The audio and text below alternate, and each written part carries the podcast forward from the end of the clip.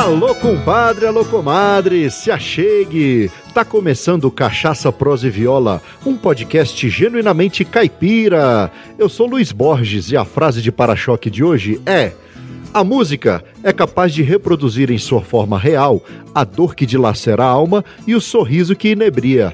Arro, tranqueira!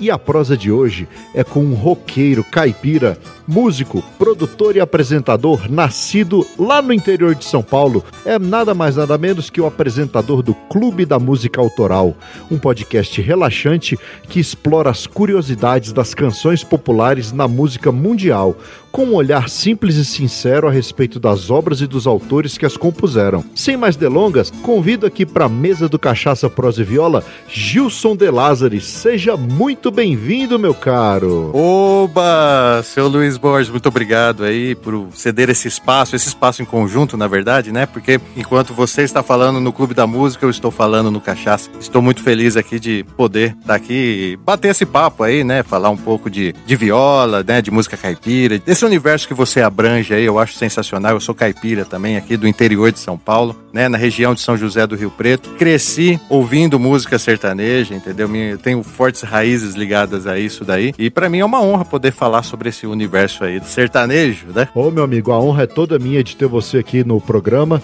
E antes de mais nada, Vamos só dar uma pausinha aqui pra gente molhar as palavras. É só um golinho e a gente já volta.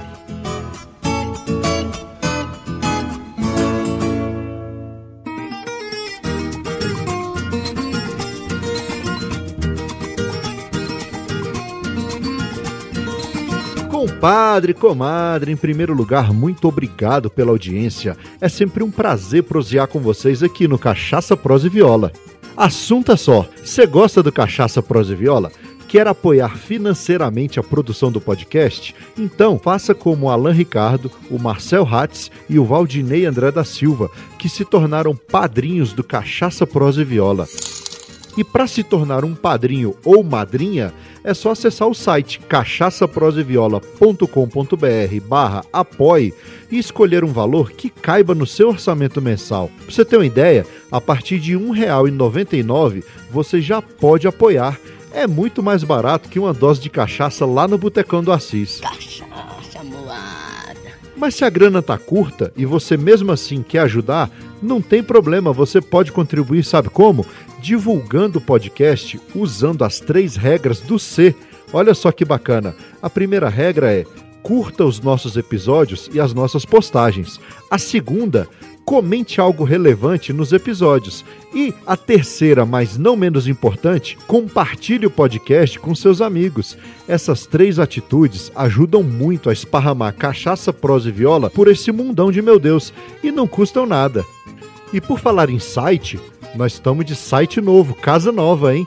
cachaçaproseviola.com.br tá com a cara toda repaginada. Não viu ainda não? Corre lá e dá uma olhada para você ver. Tá bonito demais e a cada dia que passa a gente tá colocando coisas mais interessantes lá no site. Se você não viu ainda, dá uma passadinha lá e não deixa de dar o seu joinha, viu? No mais é isso. Vamos pro que interessa, porque a prosa de hoje é um oferecimento da loja Eu Amo Cachaça. Para saber mais, acesse euamocachaça.com.br.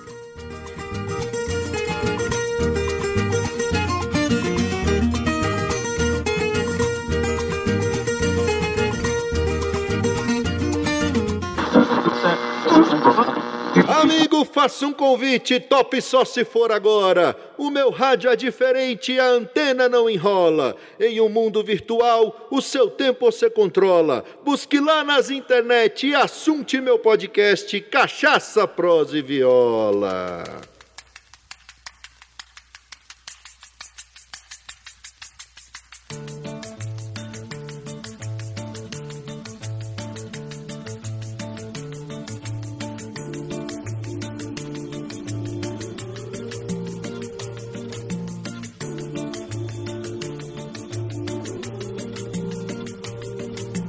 Digo que te quero, já não quero mais. Digo que te tenho, já não tenho mais. Até mais. Então é isso aí, pessoal. Não falei pra vocês que era rapidinho? Já tomei um gole, já tô aqui de volta com meu amigo Gilson De Lázari, lá do podcast Clube da Música Autoral. Como é que você tá, meu amigo? Ô, seu Luiz Borges, bom, seu Luiz Borges. Ô, meu amigo, bom demais. Falar caipirês é fantástico. E quando eu falo com o Luiz, eu fico com vontade de puxar o R e tal. eu acho gostoso, eu acho que a gente acaba se identificando assim com as nossas raízes, né? Quando a gente fala assim, opa, bom, e aí, modão, Aí, né? Tem, tem, tem vários trejeitos. Eu, quando ouço o seu, o seu, o seu podcast, eu fico ouvindo lá as, as, as, frases de efeito, né? Fala uma frase de efeito pra gente aí, Luiz. Ah, sei lá, eu uso muito aí o arro tranqueira. Uai, só, você tá bom? Assunto é só pra você ver.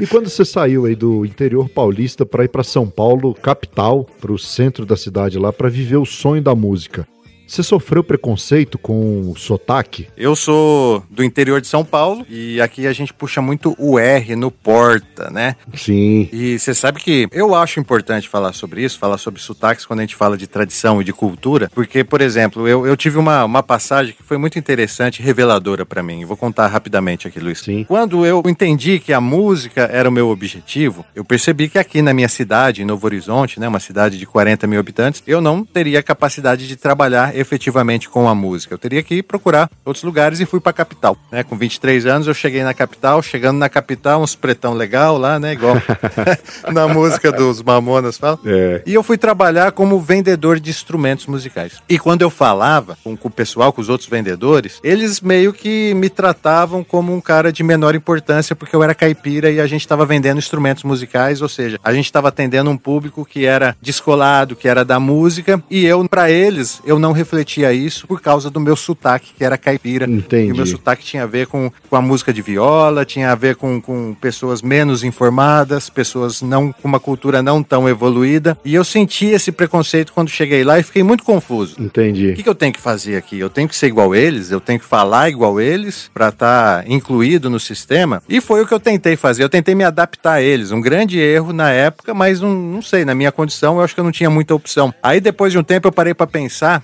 que aquela molecada lá, os vendedores de instrumento, imersos naquela cultura de MTV, que trazia música de fora, música do, do principalmente da Inglaterra, né, que é onde nasceu o novo rock and roll. Sim. É, se eles saíssem do Brasil fizesse o que eu fiz, se eles saíssem do Brasil, de São Paulo, capital, e fosse para Londres trabalhar com música, eu, eu imagino que eles iam sofrer um preconceito parecido com esse. Porque quem que é o brasileiro relacionado ao rock? Exatamente. Dá para entender? Sim, sim, entendo Aí eles, perfeitamente. eles iam chegar lá e eles iam sofrer um grande preconceito por causa da língua. Os caras não, não conseguem identificar sequer quem fala é, português e quem fala castelhano. Para eles são latinos. Exatamente. Entendeu? Coloca é tudo, verdade. tudo dentro, dentro do mesmo balaio.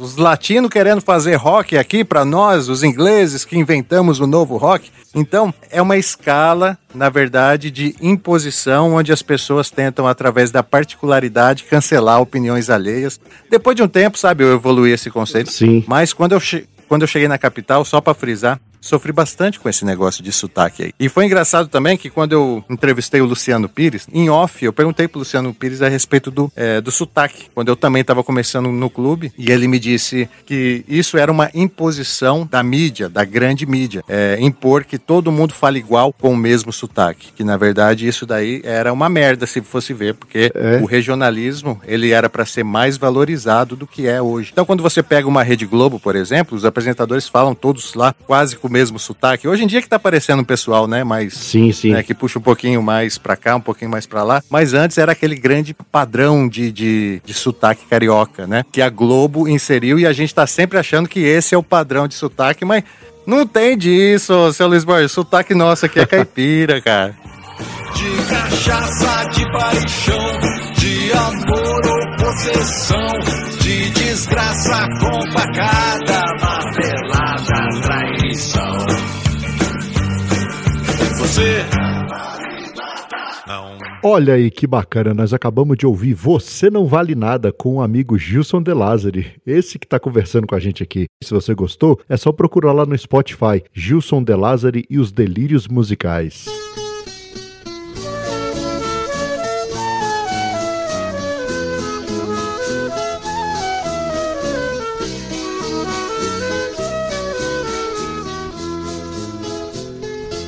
Quando a tarde desce em Itajobi, trazendo matizes dos raios do sol. Ouve-se o arrolho de uma juriti, ciscando o terreiro do velho paiol. E uma coisa que eu queria saber de você é o seguinte: dentro aí de, de Novo Horizonte, tem muito violeiro? Rapaz, violeiro, assim, de. Tem bastante. Tem, tem bastante aqueles Uhum. tocador de viola, né? Mas é, compositor, a região aqui, ela é muito fé- fértil, viu? Seu Luiz, aqui é Olha. a terra do Liu e Léo, do Zico e Zeca e do Vieira e Vieirinha, né? Eles são tudo de Itajubi. Itajubi aqui é o seguinte, né? Se, se você sair agora, né? Andando, Olha você aí. chega antes do almoço Pertinho. lá. é pertinho. É pertinho, acho que dá 15 quilômetros. Então, essas duplas sertanejas aí, que são referências também no Brasil, nasceram aqui do lado. E eles fizeram músicas para a cidade de Novo Horizonte, influenciou bastante. E teve também uma fábrica de viola aqui em Novo Horizonte, acho que na década de 70, 60, se eu não me engano. E o pessoal vinha muito aqui para comprar viola e acabou tendo, assim, sim, muita dupla aqui, mas nenhuma original da cidade de Novo Horizonte fez sucesso, né? Isso daí é, infelizmente, mas como eu já te disse, aqui do ladinho, aqui em Itajubi, Liu e Léo, Zico e Zeca e Vieira e Vieirinha. Beijando as flores em diversas cores, voam as borboletas por todo o jardim. Vem-me a lembrança, uma triste tarde, quando dos teus filhos eu me despedi. E ao transmitir o meu aceno triste, pronunciei um nome e depois parti, levando o desejo de um amor imenso que não conheci. Olha só que bacana! O Cachaça Prosa e Viola faz parte da rede Agrocast, a primeira e maior rede de podcasts agro da podosfera brasileira. Conheça todos eles no site redeagrocast.com.br.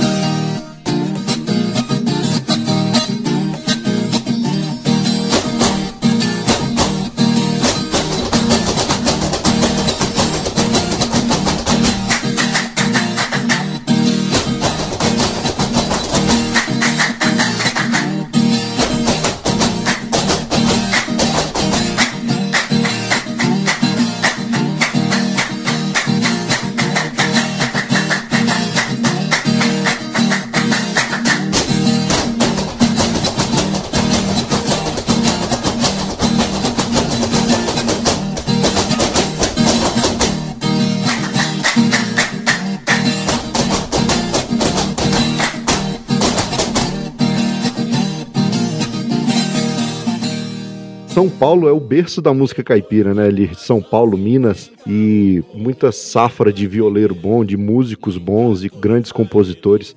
Eu falo da música caipira, mas o pessoal numa, na- numa época aí chamou Brasília de a capital do rock, por conta ali da década de 80, aquelas, aquelas duplas, aquelas bandas Paralamas do Sucesso, Legião Urbana, Plebe Rude e por aí vai. Depois na década de 90, Raimundos.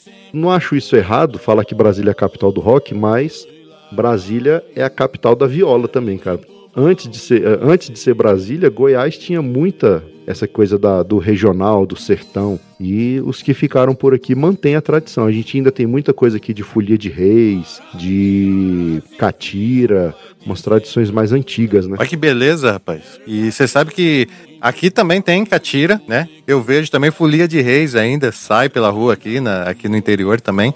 E é engraçado, né? É porque Brasília, eu, eu acho que a gente tem essa visão realmente, você tá certo, cara. Eu tenho uma visão de música dos anos 80, né? O Legião, Plebe Hood e tal, que você já falou. E mas você falando isso faz todo sentido, porque é, quando, quando Brasília foi fundada, né? E principalmente quando estava sendo construída e precisava de mão de obra, veio Isso. muita mão de obra do Nordeste. Ou seja, aquela cultura nordestina, ela entrou, né, dessa forma. Depois, quando foi chegando as, as classes políticas e tal, veio mais o pessoal do Sul e foi se misturando. E sendo uma capital de um país, veio também, né, os embaixadores, uhum. cara, de outros países, né? E essa, e essa cultura aí, na verdade, que não é só brasileira, também se mistura com, com o mundo, com, outras, com outros países, né? Por isso que Brasília, ela é tão rica culturalmente, assim, né, Exato. né, cara? Maravilhoso, acho sensacional. Sou suspeito para falar que eu gosto demais de Brasília. Tristeza cinquentão é nota que o janeiro a cada ano que passa, fica bem mais traiçoeiro. Aparece as macacoa, ele já fica cabreiro. Espingarda que era boa, hoje lenca o tempo inteiro. Vez em quando sai um tiro, e larai, mas não é dos mais certeiros.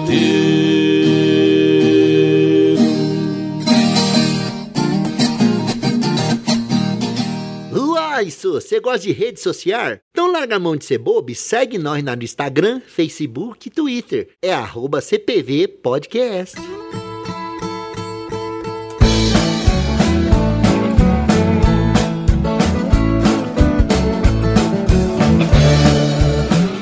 Eu tava fazendo um bate-papo esses dias com o Nix, que é do, do, do Vox Motion, né? A rede a qual o Clube da Música Autoral faz parte. E ele encaixou numa frase assim: o Clube da Música Autoral é irritantemente eclético quanto aos estilos musicais. Eu achei muito engraçado, eu rachei o bico, porque irritantemente eclético quer dizer o quê?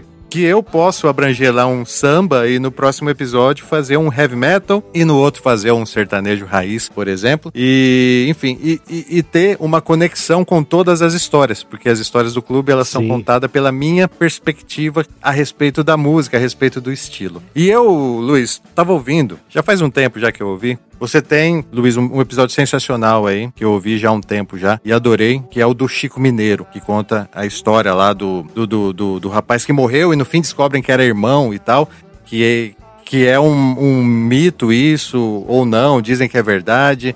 E fica né, naquele dialeto popular, achei sensacional. Um dia eu quero contar essa história também no Clube da Música, cara. Meu, fica à vontade. E você sabe que esse episódio eu fiz me inspirando no Clube da Música Autoral, né? No estilo que você conta a história. Então você vê que eu segui mais ou menos a linha, né? De contar a história da dupla, toda a trajetória da dupla, até chegar na, na música e finalizar com- como, que, como que acabou a história deles, né? E na minha casa, quando eu acordava, assim, né? Eu criança, eu lembro do rádio Uhum. em cima da geladeira, aquele radião antigo, né? E a minha mãe procurava, tinha sempre um tunico tinoco lá. Rapaz, era, é, são memórias, assim, muito boas. Pra quem viveu essa época aí, como eu já te disse. Sim. Só que aí, né, na minha vida, teve uma virada. Eu, eu, eu fui muito influenciado também pela cultura pop, que começou nos anos 80, que veio dos Estados Unidos, né, com Michael Jackson. Teve também os, os filmes Star Wars, entendeu? São grandes referências, assim, que quando eu assisti, eu falei, opa, peraí, é isso que eu gosto. Então eu fui fisgado por essa cultura pop dos anos 80 e deixei de lado um pouco das minhas raízes caipiras. E foi aí que eu me liguei ao rock, foi aí que eu me liguei à, MTV, consequentemente Sim. às programações da 89, que um amigo meu me trazia de São Paulo, né? Porque não pegava no interior. Nem MTV passava aqui. Então ele trazia fita VHS com os videoclipes, né, que chegavam. E essa revolução aí que causou aqui na cultura brasileira deu essa globalizada e acabou de certa forma acho que enfraquecendo um pouco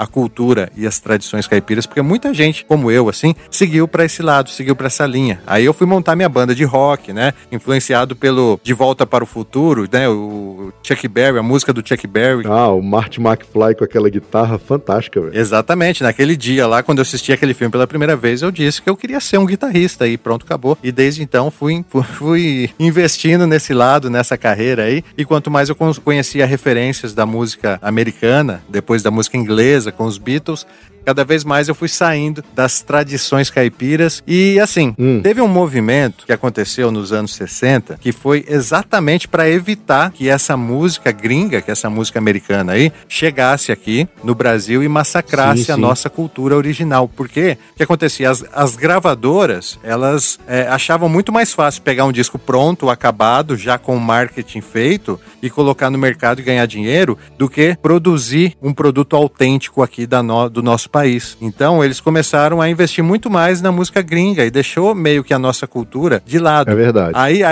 a Elis Regina, se eu não me engano, junto com o Gilberto Gil, nos anos 60, fizeram a marcha contra a guitarra elétrica. É, eu lembro disso. Foi muito legal esse movimento, mas depois, né, eles mesmos perceberam que isso não tinha nada a ver, que a música, ela tem que ser aceitada, os instrumentos não tem nada a ver com isso, entendeu? Mas houve sim, houve sim um movimento para tentar preservar a nossa cultura. Você tem, você pensa nisso? Você tem esse entendimento? Se a gente não tivesse essa invasão de música gringa aí que aconteceu nos anos 60 e tal, porque como você disse, né, nos anos 20, 30, 40, 50 era só, era só a, a, a, a música aqui regional nossa, que eu via nas rádios e tal, tinha os grandes programas de rádio. Depois disso, com a invasão da música gringa, acho que deu uma deformada nas nossas tradições. Você entende como essa, essa fase aí, seu Luiz? É, é o seguinte, você é, nasceu em que ano? 78. Pois é, 78. Eu nasci em 79. Eu bebi da mesma fonte que você bebeu. Nasci na cidade e de berço que eu tinha era a minha mãe escutando música caipira, que ela gostava, né, de música, música caipira, música sertaneja, e o meu pai nordestino escutando Luiz Gonzaga, só que meu pai era mais eclético. Meu pai ele escutava de Luiz Gonzaga a, a, Nelson Ned. Então ele gostava muito assim daquela da velha guarda da música, Nelson Ned, Nelson Gonçalves, Altemar Dutra e, e, Demônios da Garoa, que é aí de São Paulo, é um grupo de, de samba raiz, né, aí de São Paulo, Demônios da Garoa, enfim. Só que no meu, no meu sangue ali, na minha raiz, na minha, na minha memória afetiva, o que vinha era a folia de reis, quando eu ia pra chácara do meu avô, lá pra fazenda do meu avô, que eu via ele recebendo aqueles folhões, aquela mesa cheia de comida e o pessoal fazendo as orações, tudo ao toque da viola. Mas por influência das rádios, por influência do, do até da, da, da, cultura pop mesmo, né? A gente vendo aí muita coisa de fora chegando, que o pessoal chama de, inva de invasão cultural, né? Que aí você, igual você bem falou aí, acabou as rádios dando preferência para tocarem músicas gringas em detrimento da, da música nacional. Eu fui beber do rock, ouvi muito rock, Ramones, aqui em Brasília, Raimundos. É, a gente tinha uma cultura muito forte aqui do hip hop também, com DJ Jamaica. O DJ Jamaica, cara, morava na rua da minha avó, então, assim, final de semana ele botava as caixas de som no, na rua e fazia hip hop, fazia rap. Então eu, vi, eu via isso também. E era impossível, cara, um, um jovens da, da, da, da, nossa época querer ouvir só, só música nacional. E a gente tinha aquela coisa, né? Ah, isso aqui é música de velho, isso aqui não. Essas músicas velhas, música antiga, bom é isso aqui agora. Só que para você, por exemplo, que mora na cidade do interior, para mim, que tenho a vivência dos meus pais serem, serem do interior e eu conviver com meu avô na fazenda, essas coisas, traz uma, uma memória afetiva muito grande. E eu resgatei isso. Por muito tempo eu achei que cultura caipira era coisa de velho, até que eu comecei a falar, cara, comecei a olhar meus, minhas atitudes, comecei a ver o tipo de música que eu gostava, o meu comportamento. Falei, cara, eu sou caipira. E só que, e, e, aí comecei, aí virei a chave. Eu falei, não, só música caipira que presta, nada mais presta. Eu, aí você ficou radical. É, eu fiquei radical. Eu apaguei tudo que eu gostava de, de, de rock, de, de, de, tudo que eu tinha ouvido antes. Falei, não, eu agora eu sou caipira. Eu só vou ouvir música caipira. E virei do contra. E depois eu fui vendo, cara, que na verdade hoje não adianta você colocar um rótulo, bater um, um carimbo assim, falar, eu sou caipira, eu só faço coisa de caipira, porque o mundo tá globalizado.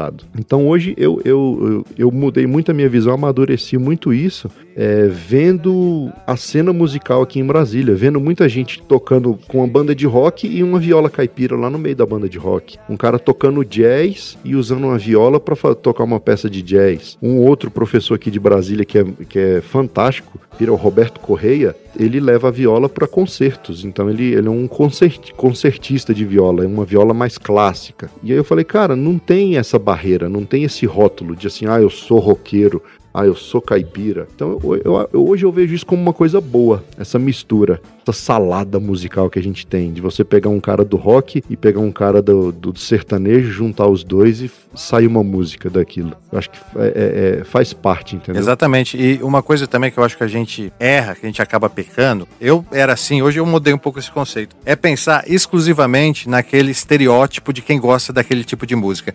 Então eu comecei a perceber que quando eu encontrava uma pessoa é, que estava com chapéu tal, vestimentas caipiras, eu, eu logo falava assim, pô, essa pessoa aqui, ela não se identifica comigo. E do outro lado, aquela pessoa, quando me encontrava com uma camisa de rock e tal, com o cabelo comprido, que eu tive também nos anos 90, ela tinha uma visão de que, pô, essa pessoa não combina comigo. Isso, isso. Sendo que houve, na verdade, uma grande influência do mercado nisso daí e a gente não, não conseguia, eu não conseguia na época entender isso daí. Essa influência do mercado, ela foi muito impactante e mudou, na verdade, nos separou ou nos uniu, depende, né? A gente, o ser humano, ele tem essa necessidade aí de estar sempre em grupo. E os grupos foram se dividindo. Só que teve uma lei também, isso também as pessoas pouco falam, que na década de, no final de 70, 80, não lembro, uma lei para que as gravadoras destinassem 30% do seu conteúdo ao produto nacional. Sim, sim, eu lembro disso. Para que eles não ficassem apenas relançando músicas dos gringos. Porque você imagina, por exemplo, chegava lá o, o pacote de mídia completa do Michael Jackson, era só ganhar dinheiro. Sim, Já vinha sim. até com, com jabá para as rádios. Então os caras pegavam e distribuía e era sucesso na certa. E tava sendo uma concorrência muito desleal com a música nacional. E aí criou-se uma lei, né, que é aí a política, né, interferindo novamente na nossa vida. É. Ao fazer isso, olha aqui que coisa, Luiz. Ao fazer isso, as gravadoras, né, a, a, a lei que foi criada, ela não dizia que tipo de música que tinha que ser. Então as gravadoras resolveram investir nas bandas de rock. Por quê?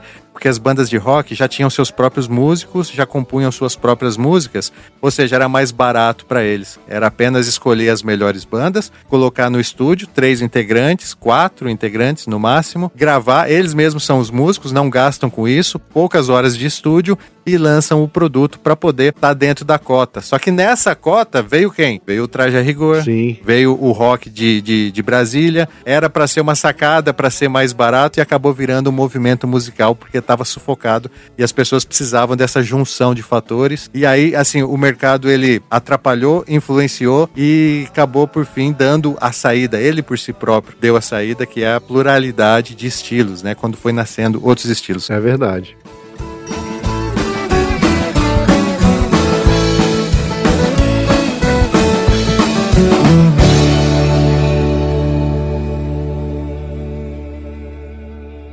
Eita, nós! Quer fazer parte do nosso grupo de ouvintes do Telegram? Para participar, é só clicar no link que está no post desse episódio.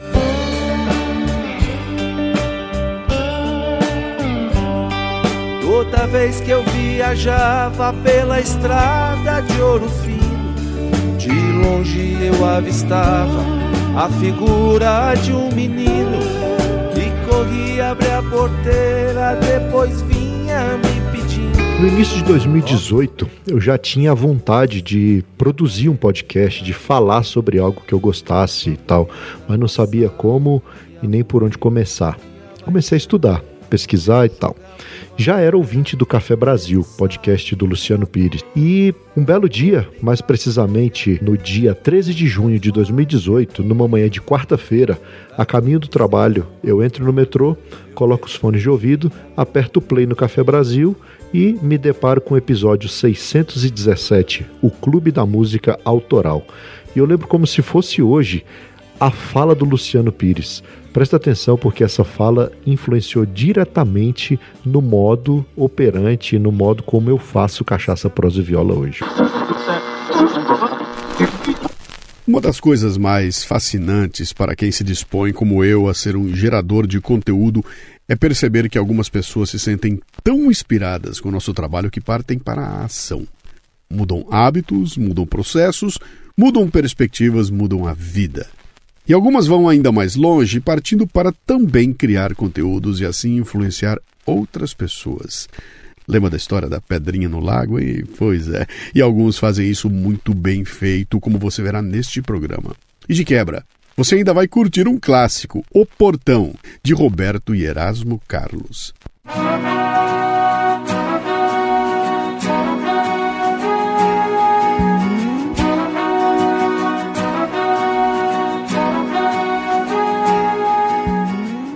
Programa de hoje eu repito uma velha prática que é de apresentar a você um podcast recém-nascido, mas que me chamou a atenção pela qualidade, pela paixão e pelo assunto que ele aborda. No caso, é o Clube da Música Autoral, programa criado, produzido e apresentado pelo Gilson De Lázari, diretamente da progressista Novo Horizonte, que não fica muito longe de Bauru, não. O Gilson me escreveu, apresentou o podcast e foi uma surpresa. Primeiro porque ele disse que a inspiração foi o Café Brasil 275 Bohemian Rhapsody. Segundo, porque ele tem um perfil parecido comigo, do cara que faz tudo, cara, me lembrando o começo do Café Brasil 12 anos atrás. Terceiro, porque ele faz aquilo que eu amo fazer. Destrincha uma música, fala do contexto, amplia o prazer de curtir as músicas que a gente ama.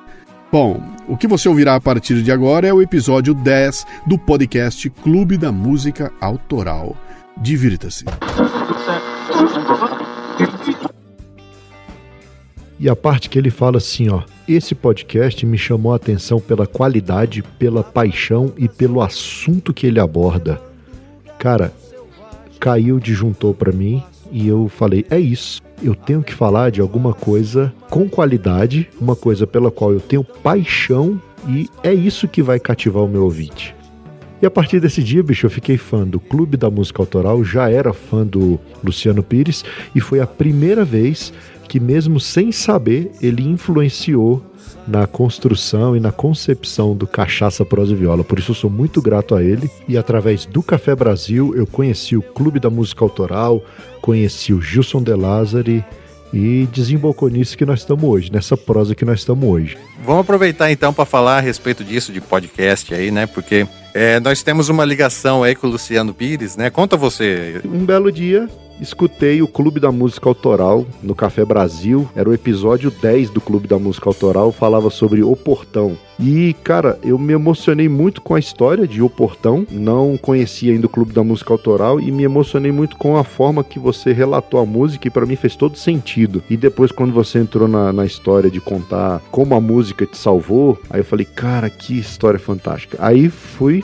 atrás do Clube da Música Autoral. E aí maratonei todos os episódios e fiquei na ânsia da próxima temporada. E aí, cara, depois disso eu comecei a gravar o Cachaça Prosa e Viola e a gente fala que tem, tem coisas que acontecem por acaso, mas eu costumo dizer que a gente tem que aproveitar as oportunidades e saber, saber tirar boas coisas das oportunidades que a vida nos dá. Eu já seguindo o Luciano Pires no Instagram, nas redes sociais, aí ele postou um story no, no Instagram dizendo que estava em Taguatinga e ia fazer uma palestra no SESI. E eu moro, cara, a umas três quadras do SESI. E eu tava em casa à tarde, eu já tinha chegado do trabalho. E eu falei, cara, eu tenho que ir lá, eu tenho que ir nessa palestra. Aí o que, que eu fiz? Deixei os dois maiores em casa, peguei a pequenininha, botei no carro e falei, vamos ali no SESI com o papai. Aí desci lá pro SESI, cheguei lá, já tava no finalzinho da palestra, mas consegui conversar com o Luciano Pires, a gente trocou ideia e tudo. Ele falou, cara, você é do. Eu achei que você era do Mato Grosso, ele já conhecia o Cachaça Prosa e Viola. Ele falou, poxa, melhora seu site. Aí me deu umas dicas e tudo. E nisso ele, ele ia se atrasar para pegar o avião.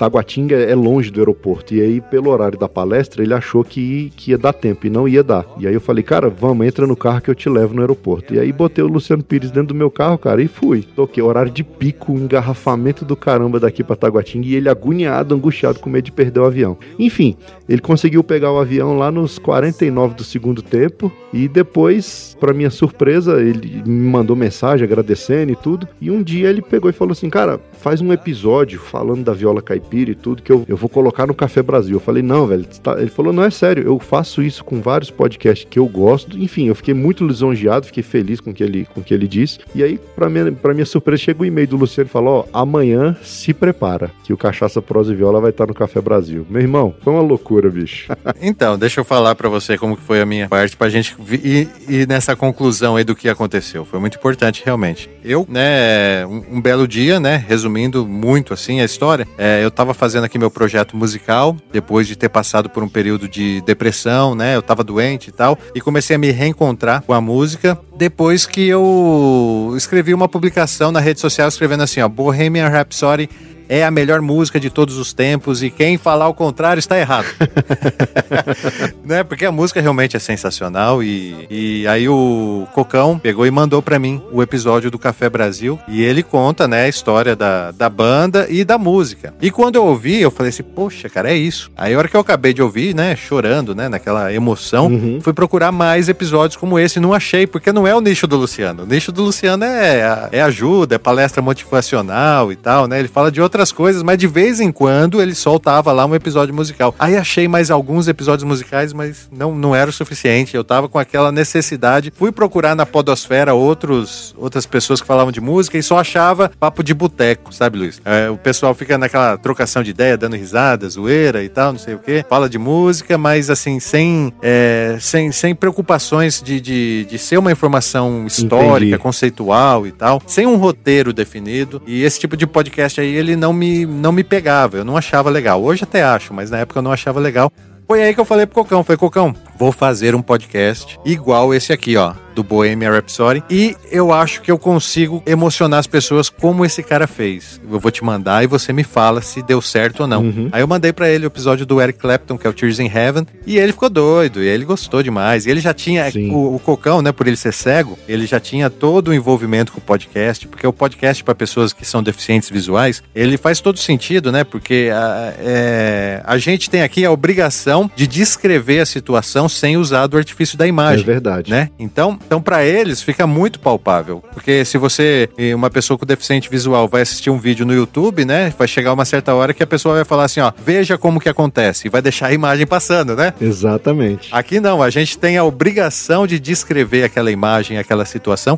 Então, pro Cocão, por exemplo, é uma mídia assim que, que, que é muito importante para ele. E ele já vinha fazendo podcast com outro brother nosso. Ele fez o feed do clube e jogou na, na Podosfera. Uhum. A gente teve uma temporada parecida, igual você. Teve uma temporada de 10 episódios com pouquíssima audiência. Pouquinha gente assistindo lá, umas 30, 40 pessoas assistindo cada episódio. Aí, um amigo meu, né, que também acompanhava o Luciano Pires, deu ideia o Drão. Jesus, por que você não fala pro Luciano que você começou o Clube da Música influenciado pelo episódio dele? De repente ele compartilha alguma coisa sua e te dá uma força. Eu falei, é, é verdade. Mandei um e-mail pra ele. Falei assim, ó, Luciano, eu comecei depois que eu vi o seu episódio, assim, assim, assado e tal. E o Luciano Pires, pra minha surpresa, fez a mesma coisa que fez com você. Falou assim, ó, faz um episódio e no final bola alguma coisa, uma participação. Aí eu bolei uma entrevistinha com ele que tem no final desse episódio e ele soltou no feed dele. E bicho, quando ele fez isso, aí o negócio ficou ficou enorme. Eu, a gente não tinha site na época, usava um blog e as pessoas querendo ajudar. A gente ganhou um site de um dos ouvintes. Depois eles queriam ajudar e eu não tinha um sistema de apadrinhamento, né? Igual você tem hoje, eu também tenho. Aham. E, e aí o pessoal veio, apareceu outros ouvintes dele, falou assim: não, vou te ajudar. Aí apareceu a TM e a Machita e criou proposta de associação, onde as,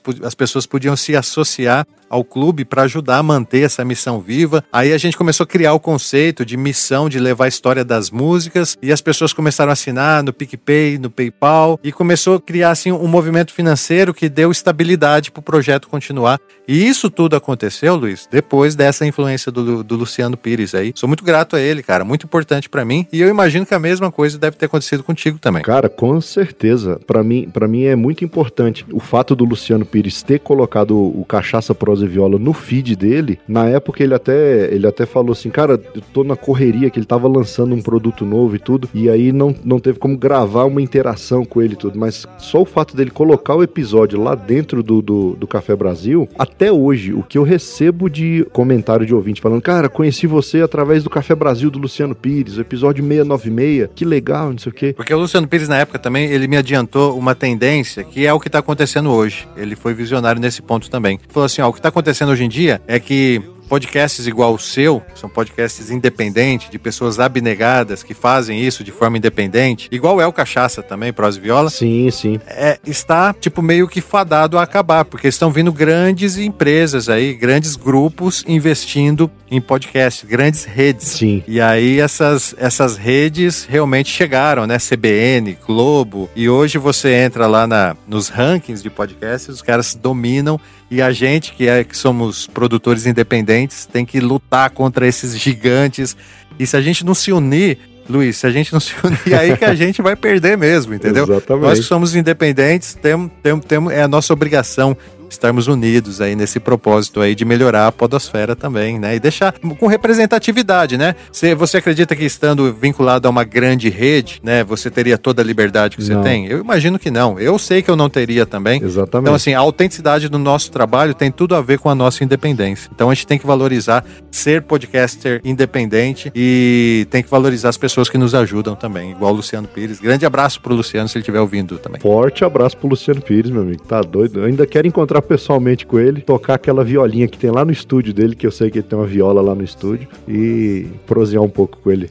E eu acho que é isso mesmo, cara. A gente, como produtor independente, a grande vantagem é isso: é que a gente tem a liberdade, que o próprio Luciano fala muito isso, de falar sobre o que a gente quiser e, e assim, tem a, o editorial é nosso, né? A gente não tem um, um cara ditando, ó, oh, agora você vai falar isso, agora você vai falar aquilo, opa, não, isso aqui você não pode falar. Eu acho que aí perde muito da essência do que é o, a proposta, tanto do Clube da Música Autoral quanto do Cachaça Prosa e Viola aqui. Way back home, I had a funny feeling deep inside. Seeing the farm gate closed, the little boy nowhere inside. I got down from my horse and I tied it to the post. I saw a woman crying and I asked her what was wrong. She said, Cowboy, you came too late. See the cross beside the road. My little boy was killed heartless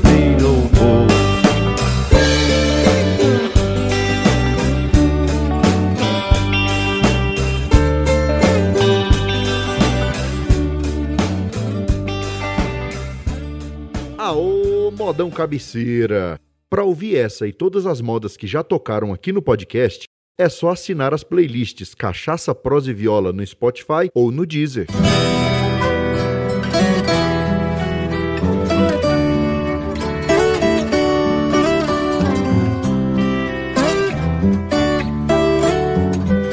Então, Gilson, lendo seu livro, cara, Gilson de Lázari e os Delírios Musicais, é um livro que eu me emocionei muito quando eu li, a história fantástica. Uma parte que, que me chamou muita atenção foi o período que você resolveu ir com a cara e com a coragem Opa. lá para São Paulo, né? Cidade grande. Conta um pouco aí pra gente como foi esse período, o que que você tirou de, de bom lá de São Paulo, da capital. 2001 fui atrás do meu sonho com a música e muito confuso, não sabia se eu queria ser realmente músico, né? Porque eu não sou cantor, mas baixista, né? E, e querendo me aprofundar na parte de produção musical, de gravação, de estúdio. Chegando em São Paulo, o primeiro lugar que eu fui pedir emprego é no estúdio Nimbus, lá na, na Lapa. E aí eu falei pro pessoal, vocês me davam emprego, podia ser de faxineiro, acho que eles ficaram meio assustados comigo. Aí eu falei que eu trabalhava de graça, e aí acho que eles ficaram mais assustados.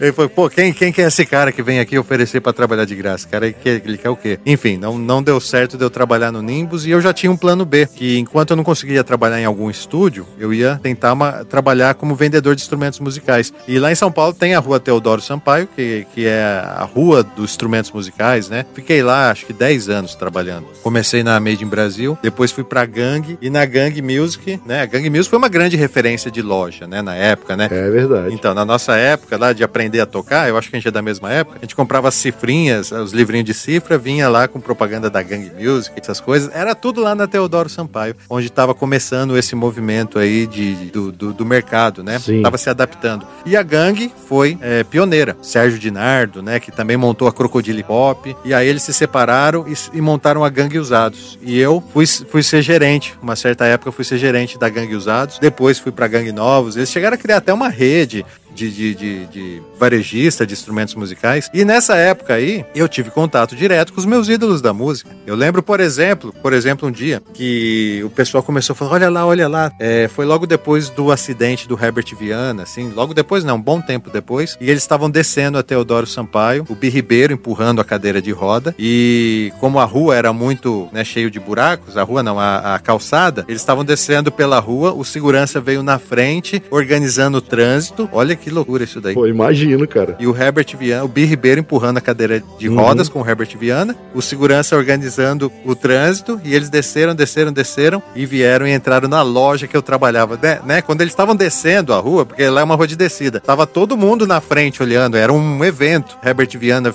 ver o Herbert Viana depois do acidente, entendeu, Luiz? Depois do acidente, que emocionou todo mundo. E aí ele vem e entra bem na loja que eu tô trabalhando e ele pega um violão, dá para mim e ele fala assim: Ó, eu tenho esse violão e quero trocar com alguma outra coisa. Eu falei: fica à vontade, sensacional. O vendedor veio, ajudou ele. E aí é, ele tinha um violão Fender e ele queria pegar uma guitarra. Enfim, a gente negociou e tal. E ele acabou fazendo a troca. Que é fantástico. Mas, entendeu? Foi, foi muito impactante. Assim, naquele momento eu senti eu senti uma, uma, uma importância muito grande na minha profissão e aonde eu estava naquele momento, quanto importante que era.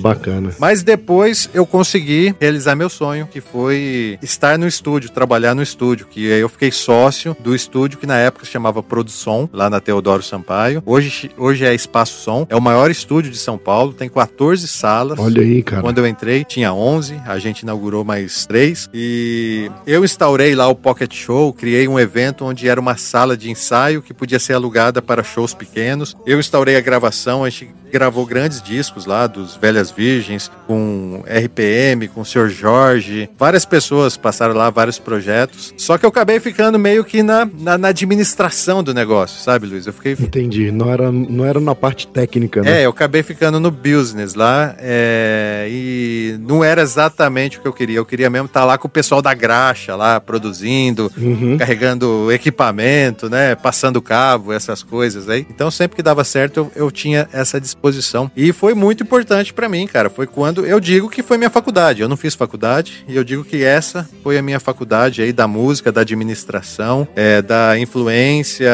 de, de, de outras pessoas. Uma fase muito rica pra minha vida aí. Eu tô esquecendo aqui vários detalhes importantes, né? Porque você pegou, me pegou meio de supetão. Mas, Ah, tranquilo. mas tem, mas tem muita coisa importante que aconteceu nessa fase aí, que eu acho sensacional. Obrigado por lembrar. Não, tranquilo. Eu acho que é, é importante exatamente isso que você falou. A experiência, às vezes, tá- conta muito mais do que você sentar num banco de. Não que não seja importante, mas você sentar num banco de escola e aprender teorias. Acho que a vivência, a prática, acho que ensina muito também, né? É, você, por exemplo, seu Luiz, você, além de, de músico, você trabalha? você já ouviu essa pergunta ou não? Essa dá uma raiva dessa pergunta, cara. O pessoal fala assim, Nossa, bem, cara. ah, você toca então? É, então, eu toco. Ah, que bacana. Além de tocar, você trabalha? Tipo assim, é, existe um, É, poxa. um- uma é- compreensão coletiva de quem é músico, de quem trabalha com arte, não trabalha. É. Entendeu? Cara, trabalho. Além, além de trabalhar com música, eu também trabalho com outras coisas. Profissionalmente falando, eu sou analista de TI. Então eu trabalho com programação, de software, enfim. E graças a Deus, assim, foi um conselho bom que meu pai me deu. Conversou comigo e me falou assim: filho, ó, música é muito bom. Eu gosto de música, todo mundo gosta de música. Eu vejo que você gosta muito. Quero te incentivar na música, mas é uma profissão muito ingrata. Então, assim, você gosta de música? Leva a música em paralelo a uma profissão que vai te dar um pé de meia. Mas eu admiro muito quem trabalha exclusivamente com música. Não tive essa coragem. Trabalhar com música também, hoje em dia, são, tem muitas ramificações, né? Sim, sim. Não é, não é justo a gente falar que quem trabalha com música é só quem compõe, só quem toca, só quem canta. Tem um background muito grande, né,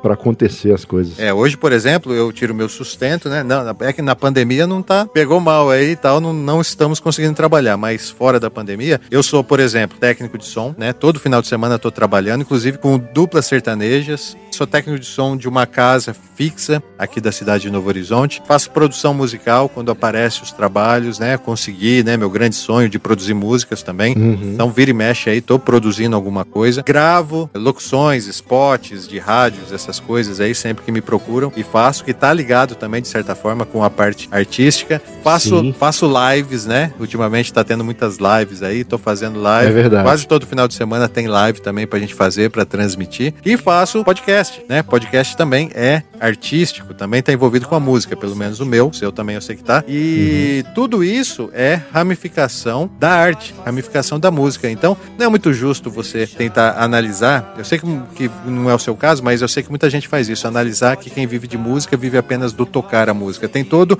um mercado de- de- dos bastidores aí que move milhares, entendeu? É, do teatro, enfim, de todas as, as partes artísticas que tem que ser evidenciado e valorizado. Ultimamente eu senti também assim uma desvalorização dos artistas, isso daí foi meio triste, mas eu acho que é uma fase que a gente tem que passar. Logo que acabar essa pandemia aí, eu acho que o nosso ramo aqui da arte ele vai ser mais valorizado, porque as pessoas que ficaram em casa sem poder sair viram o quanto faz falta você não ter aquele showzinho pra ir, né? Até aquele culto É na verdade. igreja que tem um que tem um showzinho musical. É, Então, eu, eu acho que deu pra entender o quanto que nós somos importantes também. O amor é disputa entre a água e o fogo. Você aposta a alma e o futuro nesse jogo. O amor é o seu lance. sua ficha, sua chance para ser feliz.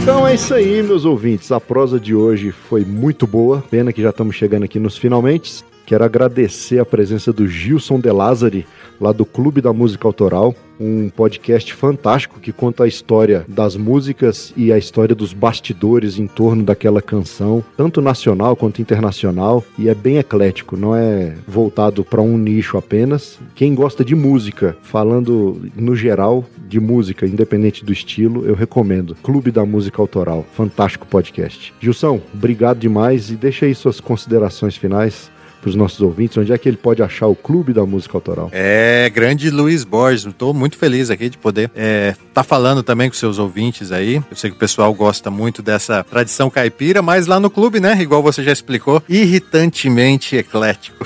Fantasticamente eclético. Então a gente vai falar do samba, do rock, do, do, do, do heavy metal, a gente vai falar do country, a gente vai falar de todos os estilos lá. Estamos agora na quarta temporada. É, agora tá rolando aquele ato, né, onde a gente solta alguns episódios extras, mas daqui a pouco a gente volta com a nova temporada, aí sim vai ser a quinta temporada do clube, e assim nós vamos seguindo. Se você quiser acompanhar os lançamentos, é... segue a gente no Instagram, no Facebook, Twitter, a gente também tá no, no YouTube, é só procurar lá por Clube da Música Autoral, e só de seguir você já começa a fazer parte desse clube. Beleza, Luiz? Ô, oh, meu amigo, obrigado, foi bom demais prosear com você. Eu que agradeço e precisando, tamo aí. É isso aí.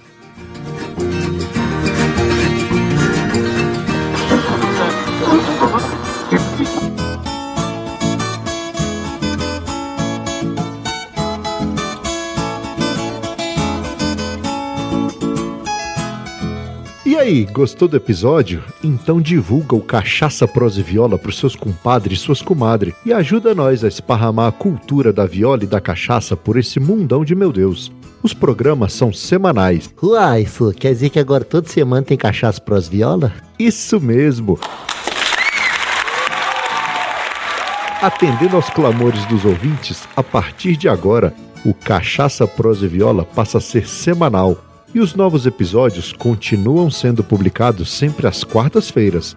Mas, como é podcast, você tem a liberdade para baixar, ouvir onde, quando, como e com quem quiser. E se você nos escuta lá pela Apple Podcasts, faz uma gentileza, deixa cinco estrelinhas e também o seu comentário sobre o que você está achando aqui do Cachaça Prosa e Viola. Isso é muito importante para fazer o nosso podcast aparecer para mais gente que escuta lá no Apple Podcasts. Para ficar por dentro das novidades, acesse o site cachaçaproseviola.com.br. O endereço continua o mesmo, mas o site está de cara nova e em breve teremos novas funcionalidades. Eu acho que vocês vão gostar, hein? Quer sair por aí desfilando cachaça, prosa e viola? Então dá uma conferida na nossa loja de vestuário e acessórios. Ao adquirir qualquer produto da loja, você também ajuda na produção desse podcast. No mais é isso. Muito obrigado pela audiência. Até o próximo episódio e tchau!